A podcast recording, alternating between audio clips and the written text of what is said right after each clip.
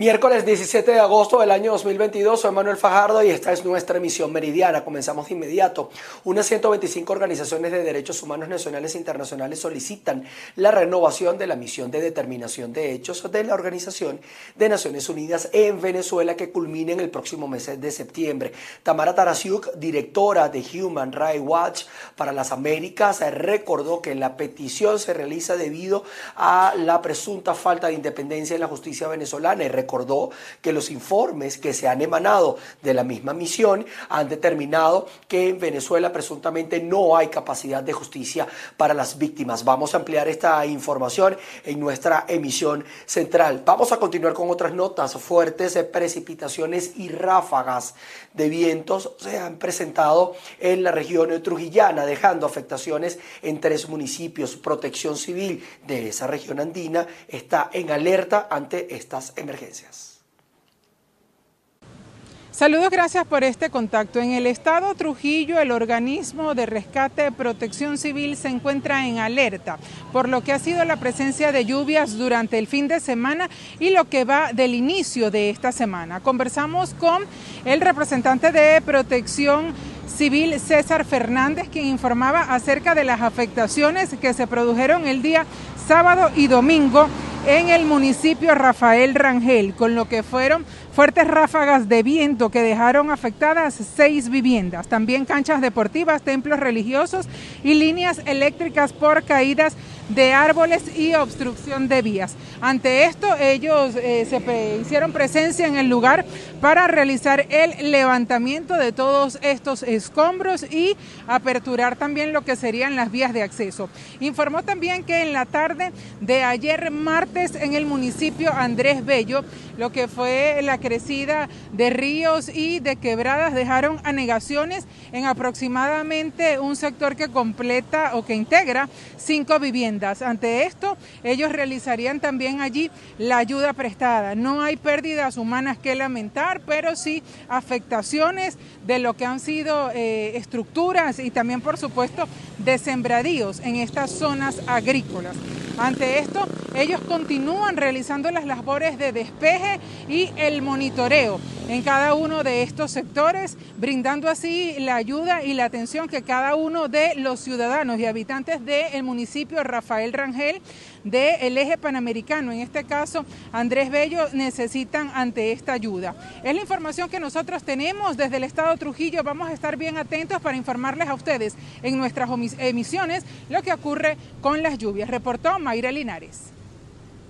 Con un pancartazo, los trabajadores del sector Barrio Adentro en el estado Carabobo acusaron a la administración de Nicolás Maduro de desmejorar todos los beneficios laborales. Gracias Manuel por el contacto que nos haces hasta el estado Carabobo. Nos encontramos en puertas de la sede de Insalud en el centro de Valencia. El día de hoy un grupo de trabajadores eh, de Barrio Adentro se encuentran protestando. Vamos a conversar con el secretario general del sindicato para que nos converse qué es lo que está ocurriendo. Mi nombre es Pedro González, representante sindical de los trabajadores de Barrio Adentro. Aquí hay 800 trabajadores que han sido afectados debido a la situación que viene aplicando el instructivo NAPRE, aplastando las cláusulas económicas y donde hoy día se han venido cobrando salarios de 70 y 80 bolívares en una quincena. Queremos dejar claro que se nos ha vendido los contratos colectivos. Nos deben un dinero porque se les acaba de pagar a los maestros y a los universitarios. A nosotros nos vendieron 1.300 bolívares y queremos que se nos restituya ese beneficio salarial porque realmente nos dieron fueron 200 bolívares. Queremos decirle a las federaciones, este es el comienzo de los parcantazos en todo el sistema de salud del Estado Carabobo y los 800 trabajadores que han sido afectados. Actualmente, ¿cuál es la situación? ¿Cómo están laborando los trabajadores de Barrio Adentro desde sus centros de salud? Hoy día, la situación médica asistencial en los centros de salud ambulatorios es igual que los salarios, pírricos son atención pírrica, prácticamente tenemos un cierre técnico en vista de que no tenemos los insumos, la medicina y especialmente el profesional se ha ido por esos salarios pírricos que estamos cobrando. Declaraciones eh, del secretario general de Trabajadores al Servicio de Barrio Adentro en el Estado Carabobo. Hoy se encuentran realizando un pancartazo en puertas de Insalud para exigir pagos eh, suficientes que le permitan vivir con dignidad. Aparte de la información que tenemos al momento para ustedes con este reporte, volvemos al pase contigo, Manuel. Pasando al estado Lara, una vez más, el Comité de Jubilados y Pensionados ha exigido o exige el incremento en el beneficio económico que reciben debido a que el aumento que fue dado por el Ejecutivo presuntamente se queda corto ante la inflación que existe en Venezuela. Gracias Manuel, muy buenas tardes. Te saludamos a ti y a toda nuestra audiencia desde el estado Lara. El Comité de Jubilados y Pensionados siempre ha estado muy activo en cuanto a protestas, sobre todo para hacer un llamado de defensa a los derechos de las personas que dieron tanto por el país. En esta oportunidad se están quejando porque el aumento que les ofreció el Ejecutivo Nacional de llevar la pensión a un monto de 30 dólares ya no les alcanza y se suma además una promesa que quedó en veremos, cómo fue el pago de 10 millones de bolívares a cada uno de los jubilados y pensionados, monto que hasta los momentos no ha sido adjudicado a ninguno en sus cuentas. Maduro mintió de nuevo cuando ofreció el primero de mayo un bono de 10 mil bolívares que representaban 2.227 dólares para la época y que ya hoy representan muchísimo menos. Bueno, es un bono que quedó en el aire, quedó en el vacío. Los trabajadores jubilados del 2018 al 2022 andan de oficina a oficina de recursos humanos en todas las instituciones de la administración pública buscando el destino de ese bono y no existe. Una mentira más del gobierno de Maduro. Estamos en la calle de nuevo entonces acompañando a los trabajadores activos, luchando por un salario digno, por una pensión digna de acuerdo al artículo 91 de la Constitución referido al costo de la canasta básica familiar. Esto se ha venido agravando, esta política antilaboral de, Maduro, con salarios miserables. Lo que se compraba con 30 dólares en marzo cuando se aumentó a 130 bolívares la pensión, no se puede comprar hoy en día sino la cuarta parte de eso, porque hoy la pensión son 20 dólares por la pérdida del, valor adquisitivo de la misma. De tal manera que 130 bolívares, que eran 30 dólares, eh, mantenía a los pensionados bajo la línea de pobreza extrema a nivel internacional, hoy estamos en otra condición muy distinta, peor todavía, porque ahora representa menos de un dólar diario esa pensión y con menos de un dólar diario no se puede comprar ni alimentos ni medicina y seguimos privados de alimentos y medicina, que es un delito de lesa humanidad contemplado en el Estatuto de Roma de la Corte Penal Internacional. Cada vez que un organismo internacional de derechos humanos visita Venezuela para corroborar las denuncias que hay en materia de derechos humanos, el Comité de Jubilados y Pensionados, no solamente del Estado Lara, sino de todo el país, tiene su representación. Ellos esperan que en una nueva visita que está próxima a concretarse la fecha, ellos puedan exponer ante estas instancias internacionales de qué forma están sobreviviendo los adultos mayores, cuyo monto actual de la pensión es de unos 20 dólares que no les alcanza ni para medicinas ni para cubrir sus alimentos. Desde Barquisimeto, en el estado Lara, reportó para ustedes Andreina Ramos. Les cuento que el ex diputado Estoquio Contreras eh, presentó al movimiento Independientes por Venezuela con el objetivo de lograr disminuir, según él, los extremismos ideológicos en el país. Sí, hacemos este contacto desde la Casa Nacional de las Letras Andrés Bello, en el centro de Caracas, en donde el dirigente político Eustoquio Contreras presenta el movimiento Independientes por Venezuela. Veamos. Reordenar la constitucionalidad de Venezuela. Creemos que ahí está el fondo del problema y le vamos a poner dos ejemplos. En la década del 70, a finales del 70 y el 80, y recuerden que en en el 1984 se instaló la COPRE, Comisión para la Reforma del Estado, porque ya los actores políticos entendían que la vida del país, la institucionalidad se derrumbaba. Se logró un avance constitucional, legal y administrativo cuando se pasó de, de ejercer el Ejecutivo Municipal de la Presidencia del Consejo Municipal, ejercida por alguien designado por la Cámara, y también para las gobernaciones del Estado pasamos de la designación ejecutiva por parte del presidente a la elección directa. Eso fue, desde el punto de vista enunciado, un avance de los derechos políticos constitucionales.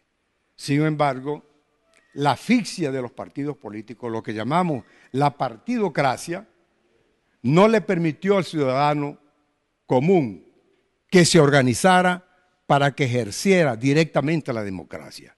¿Qué es esto?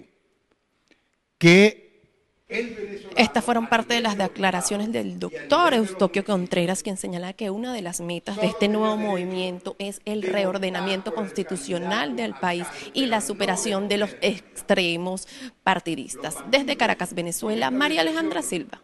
Ya pasando al estado Mérida, Protección Civil alertó sobre las eh, nuevas eh, lluvias que podrían estar registrándose en el estado andino, situación que ya ha dejado cinco municipios con afectaciones. Amigos de BPI TV, en el estado Mérida durante los últimos días se han registrado lluvias que han afectado por lo menos cinco municipios. Las autoridades de protección civil han asegurado que han debido desalojar algunas viviendas ante las medidas preventivas ante esta situación. Vamos a escuchar parte de las declaraciones. Inmediatamente solventando las situaciones. En el municipio SEA, en el kilómetro 3 y el mal llamado La Roca, el sector La Roca, Ahí tuvimos afectación de vialidad inmediatamente con articulaciones con el ciudadano alcalde de ese municipio. Se dio la limpieza y el restablecimiento de la vía vial. También tuvimos afectación en el municipio Libertador, en dos de sus parroquias, eh, afectando la vía que va para el Morro y la urbanización La Mara, la cual allá se, tuvimos, se hubo la necesidad de desalojar tres viviendas, las cuales inmediatamente el gobierno revolucionario dando la atención, haciendo la evaluación y evacuaciones primarias para salvaguardar la vida de estos ciudadanos. El Comité de Gestión de Riesgo activado las 24 horas del día en los 23 municipios, 86 parroquias, para dar la atención directa, inmediata a estas comunidades. ¿Se prevén lluvias para los días que vienen? Sí, mire, estamos en la onda 29, la cual genera nubosidad y baja presión. Eh, se estima fuertes precipitaciones final de la tarde, principio de la noche.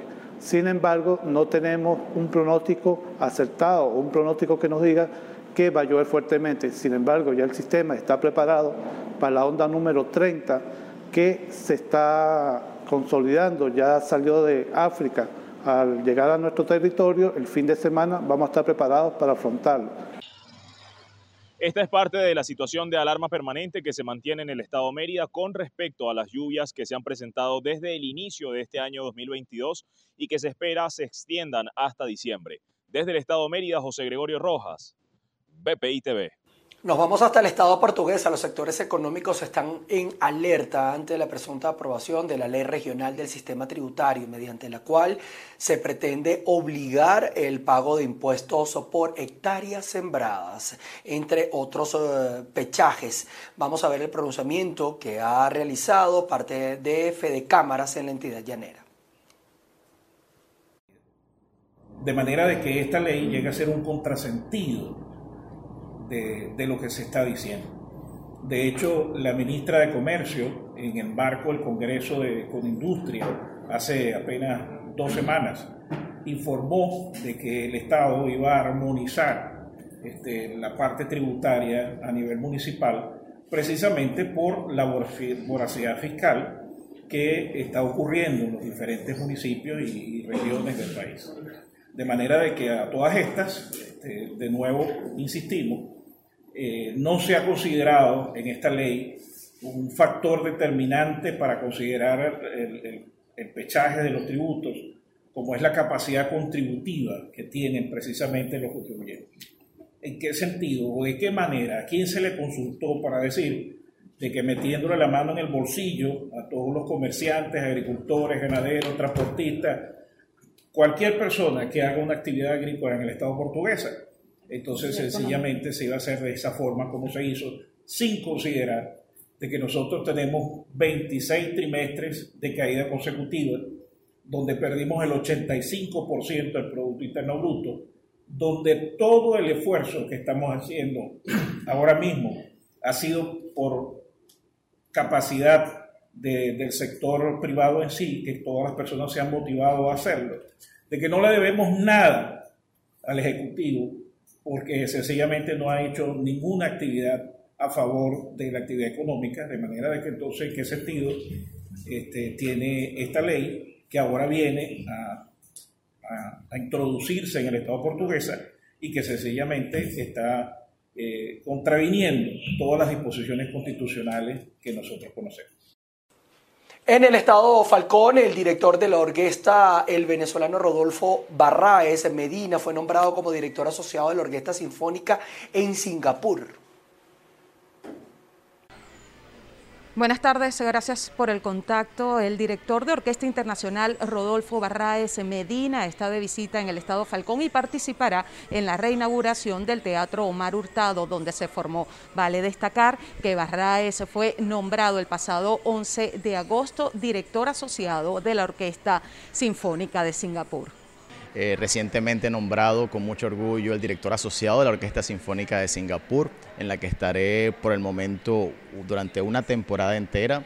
Y también voy a estar participando junto a la Filarmónica de Los Ángeles en el programa Dudamel Fellow durante un año entero como su director asistente y además estoy ahora en Venezuela, en el estado Falcón, en coro, y voy a participar en la reinauguración del Teatro Marurtado junto a la Orquesta Sinfónica Juvenil Regional del estado Falcón, donde haremos un concierto hermoso, lleno de mucha música, de mucho arte, como un regalo para toda nuestra comunidad falconiana, que fue donde yo me formé que fue donde yo inicié, donde recorrí los primeros pasos en la música y donde sigo viniendo a compartir artísticamente y familiarmente, porque todos los músicos y todos los artistas y todos los falconianos son mi familia.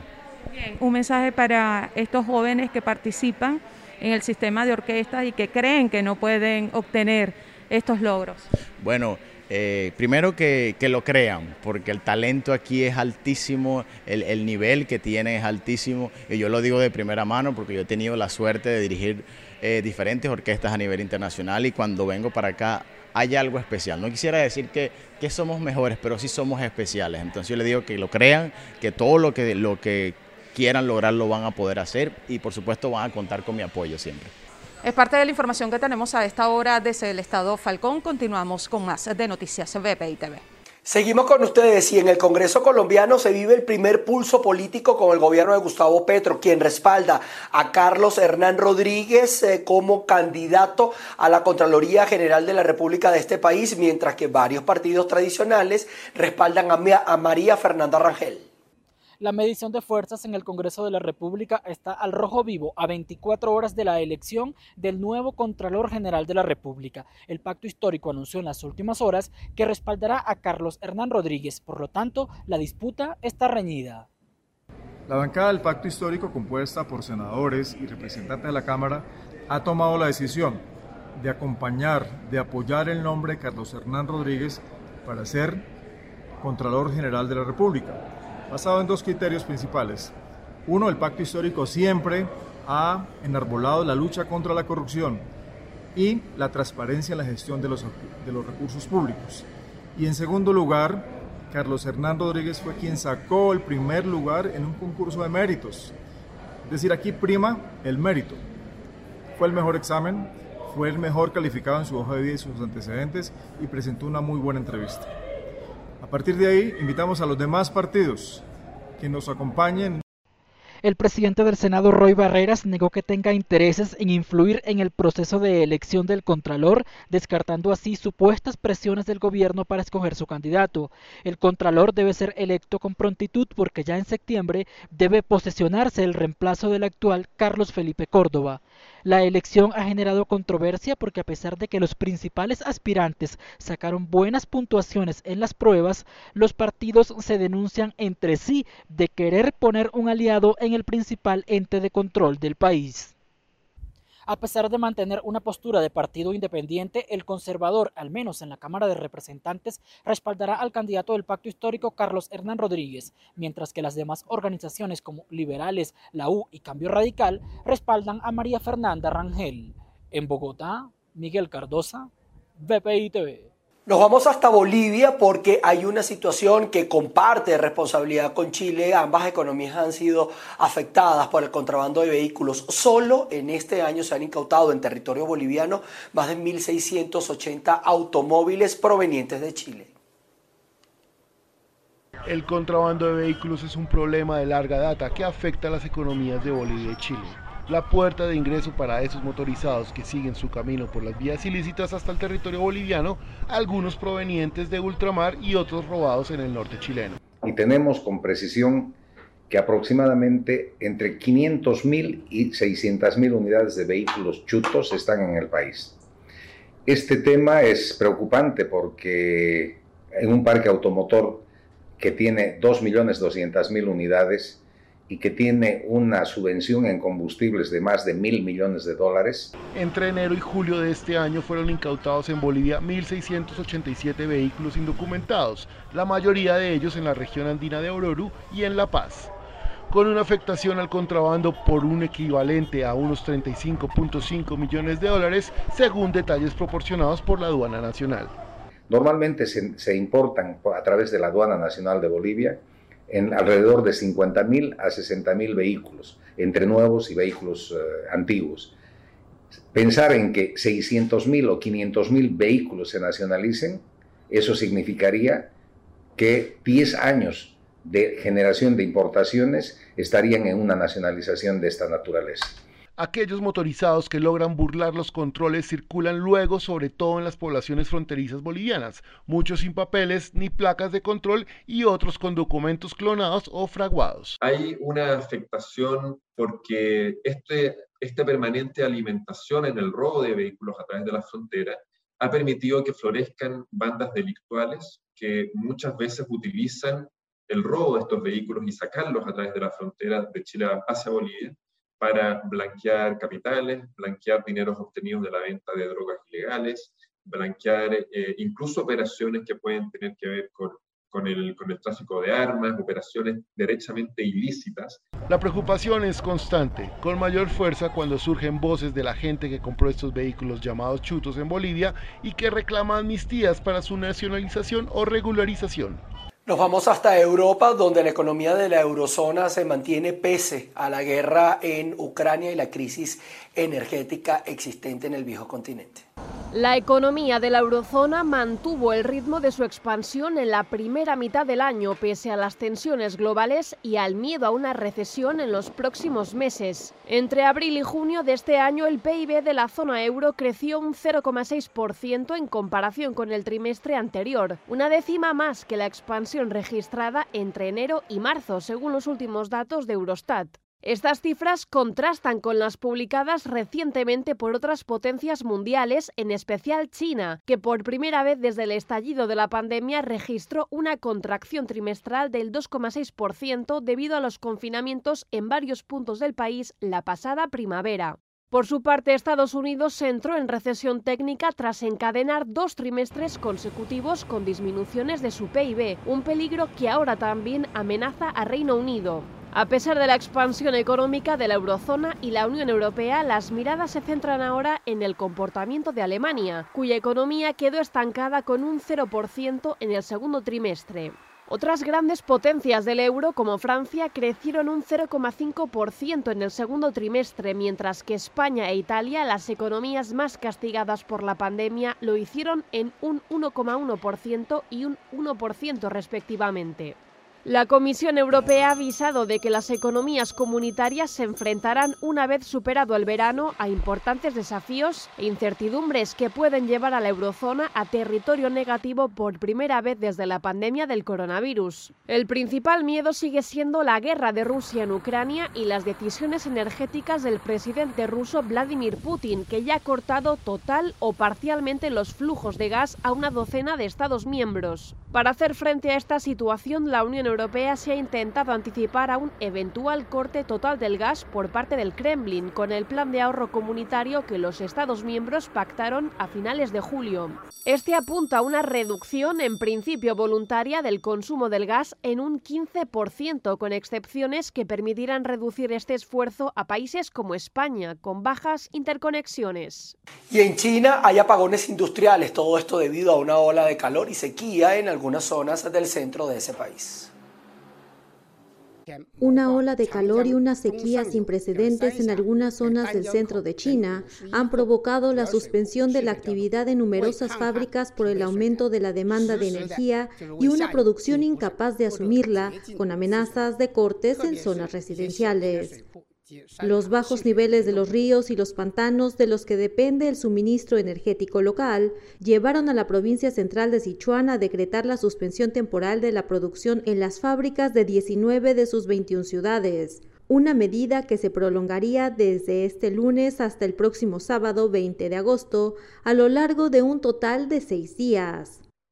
El consiguiente descenso de los niveles de agua en las principales cuencas fluviales de la zona han implicado una caída repentina de la producción hidroeléctrica, que representa en torno al 80% de la capacidad de generación de energía de la provincia, hogar de 84 millones de personas.